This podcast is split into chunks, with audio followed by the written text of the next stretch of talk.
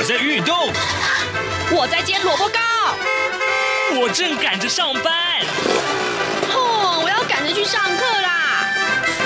这个时候，我们都在听夏志平制作主持的《早安台湾》。早安台湾带给你最热门的时事访谈，最感动的人物专访，最直接的民意表达。对，让我们一起收听《早安台湾》。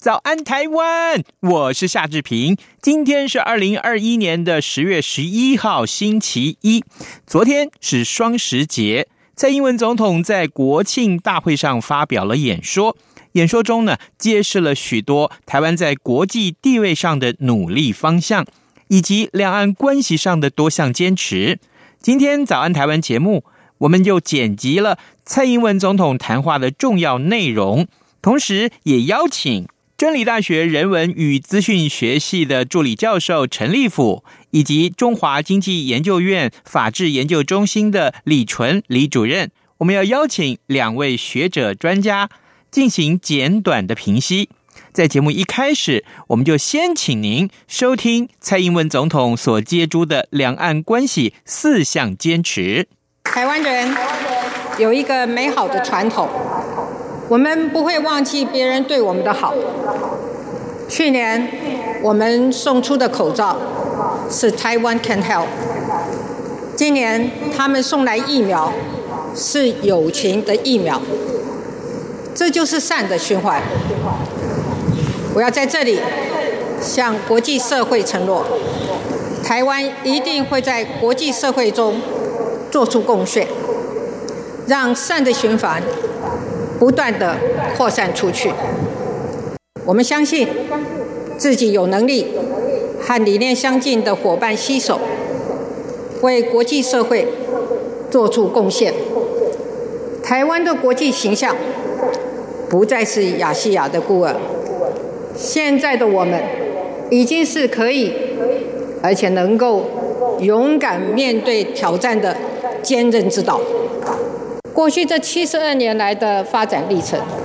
让国家的样貌有了很大的转变。但在转变之外，我们也有不变的坚持，那就是确保主权、捍卫国土。我们必须彼此约定。永远要坚持自由民主的宪政体制，坚持中华民国与中华人民共和国互不隶属，坚持主权不容侵犯并吞，坚持中华民国台湾的前途必须要遵循全体台湾人民的意志。这四个坚持是台湾人民给我们的底线。也是我们最大的公约数。站在公约数的共同基础之上，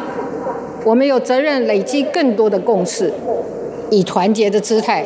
来面对未来的挑战。就让我们带着光荣和自信前进，做自己的主人，乐为世界人，让台湾成为世界的台湾。最后，我要祝福中华民国生日快乐。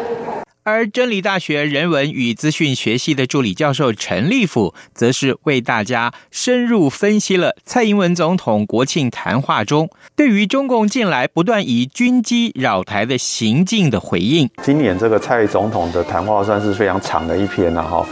那应该是他这两届上任以来就是最多政策跟发展方向的一个重新的定。宣誓了，不能说重新定位。其实很多他之前讲过，我前几年有些就淡化，或是这个有更重要的问题在处理。那我我们也知道，蔡总统今年这个过了以后，就是他的第二个任期，最后一个任期的一半以上就结束了嘛。所以他现在提出来的今年内容，我们要注意说，他剩下的两年他想做什么？因为他之前提的非常多，竞选以来两届以来，那么他这这算是。最后，他能够实现的一个宣誓的机会，所以他会过滤掉他最想做的、最重要的。所以今天这个谈话其实有一个很重要，就是说，不管从蔡总统从历任选举以来他提的什么，但是他就是剩下两年，他只能挑出他最想要得到历史定位跟留下来的，所以他今天呈现了这个部分。第二个就是说，呃，这一段时间以来，特别是前几天，习近平，中共国家主席习近平刚针对台湾的部分提出了一些新的谈话。前一阵子因为这个台湾在野党的那个党主席的这个选举，习近平也发了贺电，所以他等于是给这个蔡总统，对以中国的立场来讲，就是说给了这个考卷。又要叫我们作答，所以蔡总统今天这个谈话呢，不是只有我们现场观众在注意，其实中国方面也非常的关心啊，今天的这个谈话的内容，那里面有针对这部分做了一些回应啊。那简单说就是说，啊，我们的这个蔡总统的这个态度就是他是啊软中带硬，其实是啊第一个就是他的啊最明显的部分就是他这一次的正式谈话，就是这是一个国庆的正式谈话。他使用了“中国”这个词，其实蔡总统不是每次谈话都用到“中国”，通常是这个两岸的局势比较冲突的时候，蔡总统就会点到中国，不然的话可能就是大陆或是其他的方式对岸啊这方面北京。但是这次他多次用到“中国”这个词，其实是对中国的一个呃软中带硬的一个比较正式的回应呢，就是说你啊、我们是跟你不一样，而且他。把中国跟中华民国同时并用了很多次，在这一次的这个谈话内容，然后也强调这个主权互不隶属，然后强调我们是国土啊，然后他还谈到这个共机什么，那表示说他在对习近平的这个最近的这些做法哦，这个军事上加压跟国际上的这些啊宣传的做法，他是给予坚定的拒绝的啦。但是他也保持了一些软性的，就是说，对本来是国际上最关心的这个。这几这几天来，这个连续啊四天来的话，就已经将近两百架次的这个这个骚扰啊，特别是在我们的国庆前加强了这个骚扰。但是在里面的谈话，他只说严重影响台湾啊，然后他点出这个东海跟南海的这个国际上的这个可能呃外国人担心，国际上共同担心是不是这个有人要这个破坏啊这个这个这个安稳定，但是他没有直接说这个。中国对台湾使用更强硬的呃词句，说这个是中国这个啊、呃、威胁台湾，他没有到威胁，他说严严重影响。我这是这是这些都是非常重要的政治术语啊，就是说啊、第一个这当然是呈现说我我毫不动摇，我有自信。好，第一个是当然是有这个效果，第二个效果就是说我不要再过度刺激中国。啊，因为相对于前几天习近平的谈话，这是说不会有好下场啦、啊，点点点的这一类非常情绪性的字眼。我想蔡总统在这个这个回应里面，第一个就是说，算是比较非常的相对缓和啦。第一个当然是表现我们的这个这个高度跟这个修养，好，这是跟中国完全在国际上是不被认为不同的印象。我们是一个非常优雅的，然后有爱心的。那第二，所以我说在两岸的里面，我想。这个部分很值得注意，就是说，他作为一个国家的领导人，他要呈现代表我们的这个水准跟修养的一个想要呈现给国际看到的一个国家领导人。好，那还有一个就是说，这个蔡总统他有谈到这个呃呃有一个很新的东西，那我们值得注意，比较过去少用，因为我们过去每年都在注意说他怎么去处理中华民国国庆这件事情的一个这个国家定位。那这一次，他主要诉诸了一个是共同体的概念，比如说这共同体，他特别提了一些啊，这个规划人就是新新移民啊，或者是说这个早期的这个外省人，好，那也说到台湾的原住民一起放在这个概念里面，也就是说，他谈的是民主宪政跟共同体的一个这个国家民主，来作为所谓中华民国的内涵，而且这个中华民国的内涵呢，蔡总统一直提到七十二年来。我想这个很重要的一个一个数字，七十二年来就是讲一九四九年，哦，也就是说，他现在谈的这个中华民国是指一九四九年以后的中华民国会跟七十二年前不一样，所以他这个共同体是讲七十二年以来的共同体的。我讲这个就是去呃面对说，另外有也有一些国民哦，大家比较关心说这个跟一九一二年是什么关系？是，但他这次就是以七十二年来这个这个讯号啊。来解释说，我们他是处理现在的这个发展的共同体。蔡总统从第一个任期以来，台湾跟中国的这个经贸关系过非常紧密，因为正好在 ECFA 跟啊服贸的这个冲突之后嘛，就是已经很紧密的。那么长长期以来有人在质疑说，民进党还不是跟中国贸易，就是放任台商跟中国的投资跟互动还不是很紧密吗？嗯，那么其实长期以来，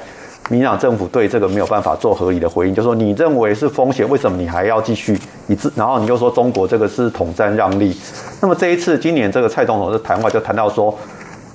过去三十年，也就一九九零年代，对中国是。对某一个单一市场过度依赖跟投资，这是不对的。其实是一个定调，虽然没有点出“中国”两个字，可主持人就已经自己讲出来是中国，没错。也就是民进党终于敢出来定调，说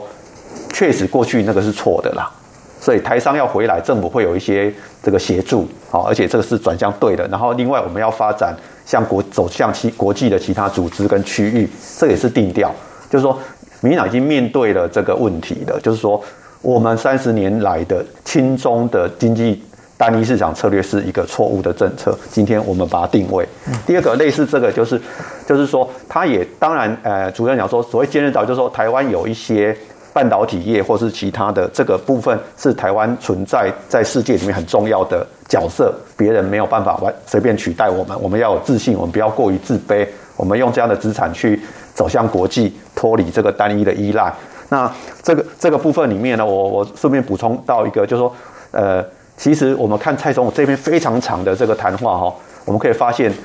呃，总统是一个民选的总统，他真的是非必须要非常注意民意。我们可以发现，凡是民意，大家有在社群媒体上或媒体上不断批判总统或是执政团队的，他几乎全部都有回应。最明显的例子说，他这次又再一次感谢了。永林台积、永林红海永林基金会，对，其实都没有人说要不要感谢台积电，没有人要不要感谢这个这个慈济，好，其实也都感谢了。可是不断的有人在问说，为什么你不感谢永林基金会？什么？那蔡有已经很多次，行政院也很多次，陈时中很多次，这一次蔡总这竟竟然在这国庆的又特别再点出来一次，那这就是因为有一些人就是坚持你没有感谢到够，他就是要，所以他也顺应时势，他也给你感谢了。所以我们就说，他也是一个说我我蔡总统听到了什么，那你们希望有呃总统的高度一定要人民来感谢，那我就感谢给我宁可再讲一次都没关系。其实这个是就是证明说他是一个只有民选的总统有民意的压力，他才需要不断的回应民意嘛。所以这个这样的一个讲稿的本身就是一个民主国家的元首他所必须要做的，也会倾向做的。那么还有一个就是说这个有关。这个宪改的问题，嗯，对，那蔡总统也定调了，就是说只会修宪不会制宪，是会在中华民国宪法架构下，就是说他不要制宪的。那这个当然是，呃，像制宪基金会有一些像辜宽宇先生他们不断的，像我们也是有一些朋友，大家都在推动说应该要全面的制宪，但蔡总统说他的任内他就是会推动修宪而已，但是他希望大家摒弃自己的立场跟成见，先。克服这个修宪困难的这件事情，先做这一步再说。那另外，他也提到，因为过去，我想如果大家还记得的话，都大家对于民进党执政有一个笑话，就是说一直笑他们说用爱发电。我想从这件事情来讲，这个、这一件这个文这个谈话有回应的这个这个嘲讽，用什么回应呢？善的循环。嗯，其实爱跟善是同一个事情。那我们以为用爱是不可能做事的，其实我们去年给口罩的时候。帮助各国的时候，很多人认为说我们自己可能都还不够，还要管制，为什么要给别人？结果今年我们发生疫疫情的时候，其实有更多的那个拉丁美洲跟非洲国家是完全没有疫苗，可是这些先进国家他愿意，甚至他不是非常有钱的先进国家，他的国民所得可能跟台湾差不多而已，可他愿意让把他们自己的疫苗让给台湾。就当当他们国家都还没有那么普遍，那这个就是一种善。我们这次蔡总统的讲稿定义成这个善的循环，其实这个就是超越传统的这个政治分析里面一直主轴是国际现实主义的利益交换的这种。就是说，如果我们在国际上善尽我们的责任，而且是正面善意的，人家特别是先进国家，文化水准相当到一个程度的国家，他会回应到你这个需要。所以这个这个就是说，不一定是我们一定要跟人家斤斤计较，说今天交换什么，我们要眼光放远一点，我们做一个国际上的一个好的一个成员，地球村里面好的一个一个成员，人家也会看到台湾，不是说我有什么武器而已，我有什么利益交换而已。那我这我会认为说，这一个谈话最高的高度是这个，因为作为中小型国家来讲。通常都不得不面对现实主义的一个结构的限制，而我们可以提出这个高度，那这是一个进步国家的高度的元首。那如果我们的元首是相信善、相信爱、相信国际上除了现实主义外，还有一个超越现实以上可以感动人心的这种，那这个就是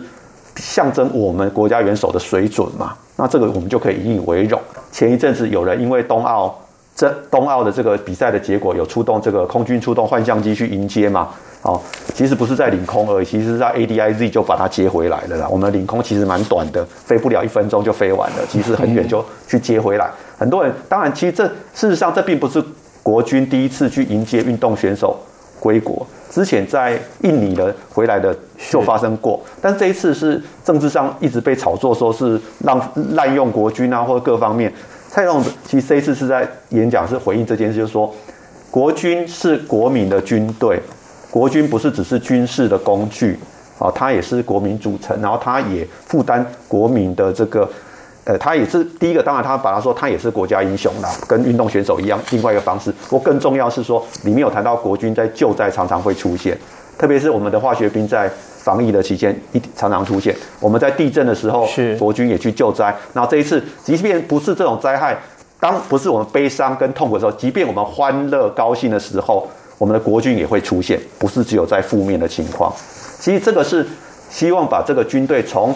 只是纯粹的这个军事用途啊，军事的一个抵抗这个防御的象征，而化成国家里面不，特别是不只是国家，而且是国民的军队的一个融合的一个一个定调。也就是说，我就是要告诉你，国军不是只是用来防御，国军就是我们国民的日常生活都会跟我们在一起。我觉得这里这这个谈谈到这个啊，幻象两千去迎接这件事情，讲的是我蔡总统蔡英文对于国军的定位、定调跟使用的方式，就是不只是国防而已，而是国民的的的这个部分，然后，那么。那么他也告诉我们说，有关邀请各个在野党的领袖来，他讲的是说，为我们应该要重视这个忠诚，对于宪政跟国家忠诚的反对党，而且是一个良性的这个竞争观念。然后他对于能源政策，他他他说反反复复的能源政策不利于经济发展，意思是说他不会放弃他推动的绿能跟非核，因为一旦他放弃，就变成反反复复，所以我不会在这一点让步。那不会再让步，第一个是。回应工商业者说，其实这样才是对你们最好的，我不会再改，你们就朝向这个去做调整。第二个，第二另外一部分就是说，他还提提到我们要留下什么给年轻人，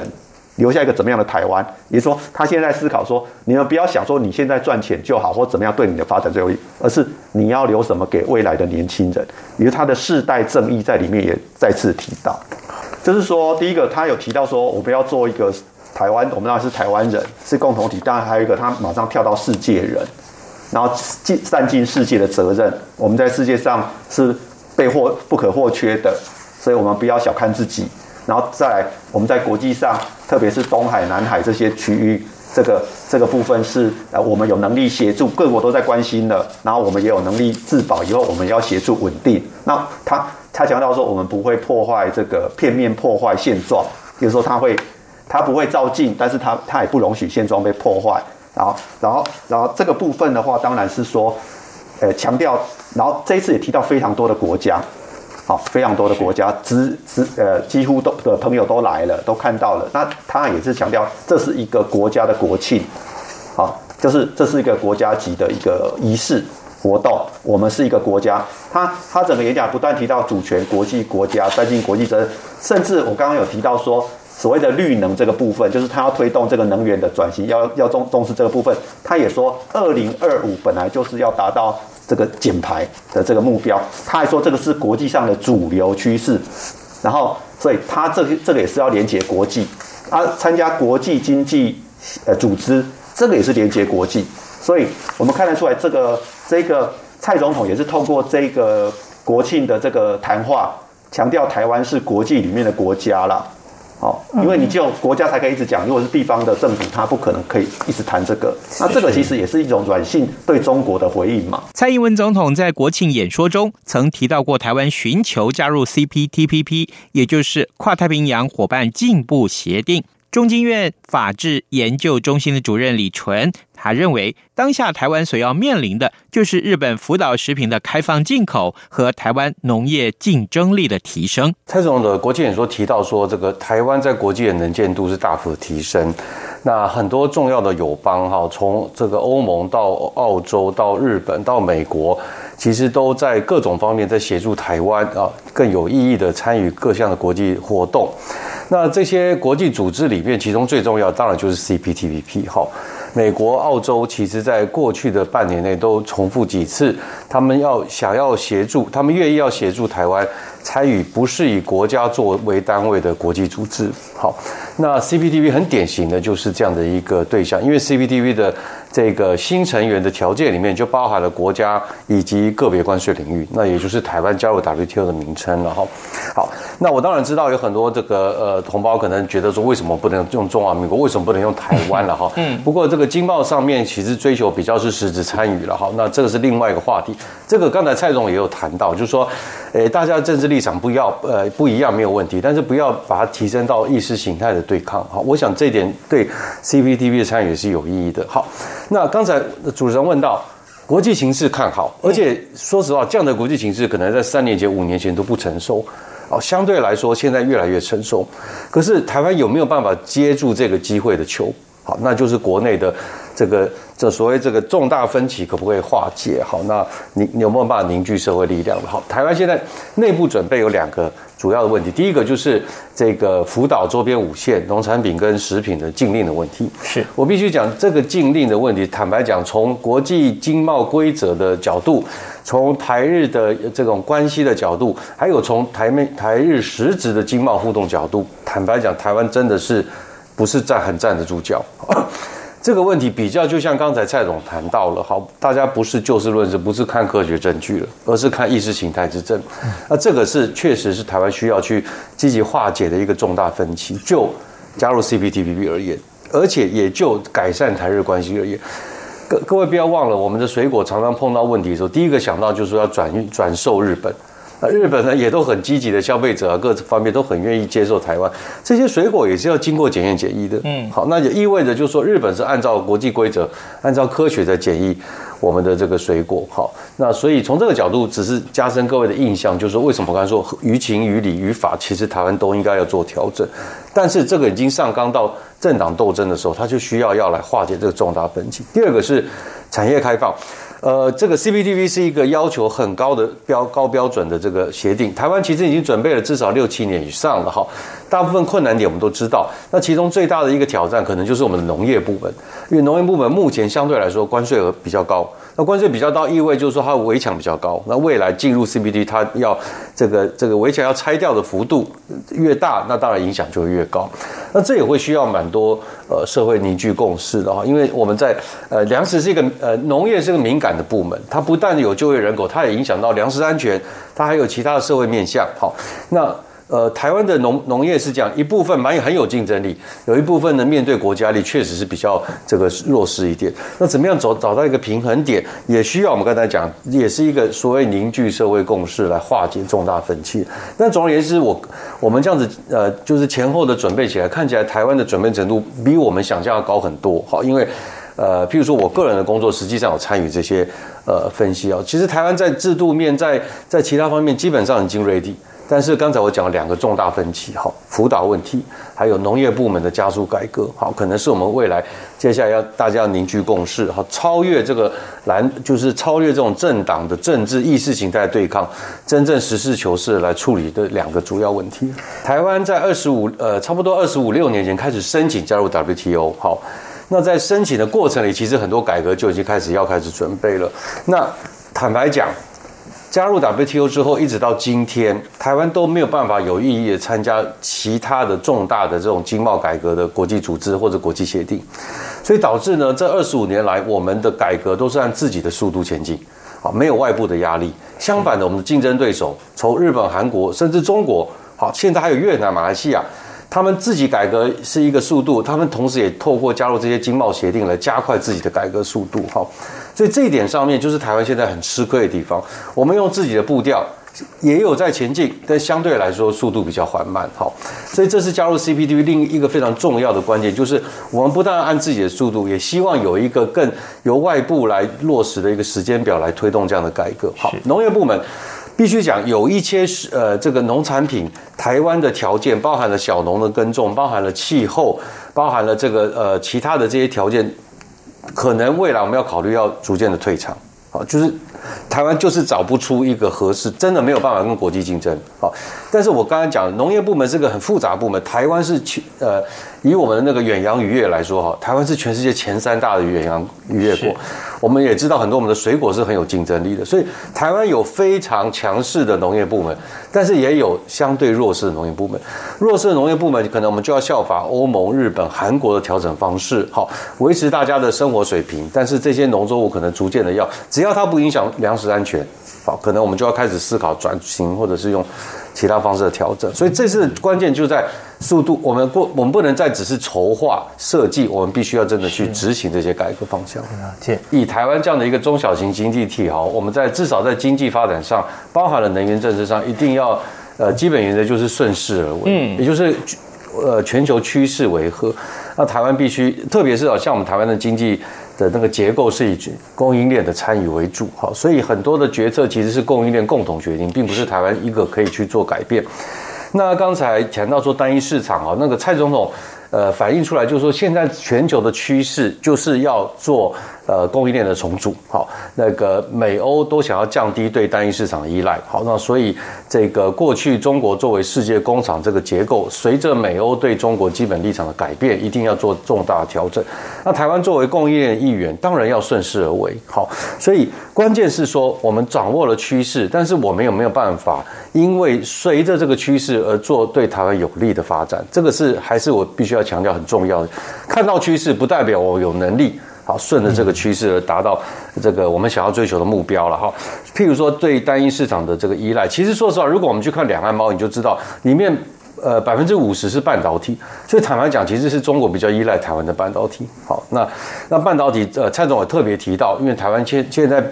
各位知道啊，很很特别的是，全世界生产疫苗的公司比做半导体的多。好，所以半导体其实现在变得比疫苗还珍贵的一个一个物质。好，那。其实这也是三十年来台湾共同努力的一个结果了好。那所以呃，作为供应链重要成员，作为作为这个重要呃科技的这个掌握的这个国家，我们必须要呃顺应这个趋势。好，那现在看起来他们了解的趋势，那接下来我们要做很多配合的作作为。那个呃，就是二零五零这个呃零排放也是一个非常重要的趋势，这个已经是变成是全世界的共识了哈，几乎没有办法回避。台湾的产业有竞争力来因应这一切吧？其实坦白讲，如果大家所有国家都要二零五零零排放，那对台湾来说，那影响就抵消掉了。嗯，好，它唯一对台湾的冲击是说，大家不做，只有台湾做。好，过现在的欧盟就有这样的感觉。欧盟过去二十年领领导全球在做减排，那他发现说成本都是欧欧盟的呃业者负担，好，其他国家都在搭便车，所以他才开始要采取这种。碳边境调整的做法。那如果二零五零是全世界都一起做的话，那说实话，台湾就不用太担心了哈，并不会有竞争对手比我们条件更好这样的问题。OK，那最后我要说的就是说，这个呃，从经济转型的角度还是一样。好，我们看到的大趋势就是供应链的分散、韧性，呃，不再集中单一市场。好，那第二个我们看到趋势就是所谓绿色经济或者减排经济。那这次蔡总统的谈话里都。让我们了解，我们政府是充分掌握这个趋势，而且是愿意往呃，应该是说要掌握这个趋势，所带把台湾带向一个更好的地方。那关键就是我们国内能不能够凝聚共识，然后配合这个趋势，好追求对台湾最有利的一个结果。早安，台湾，你正吃着什么样的早餐？吐司加火腿蛋，咬一口，然后收听中央广播电台。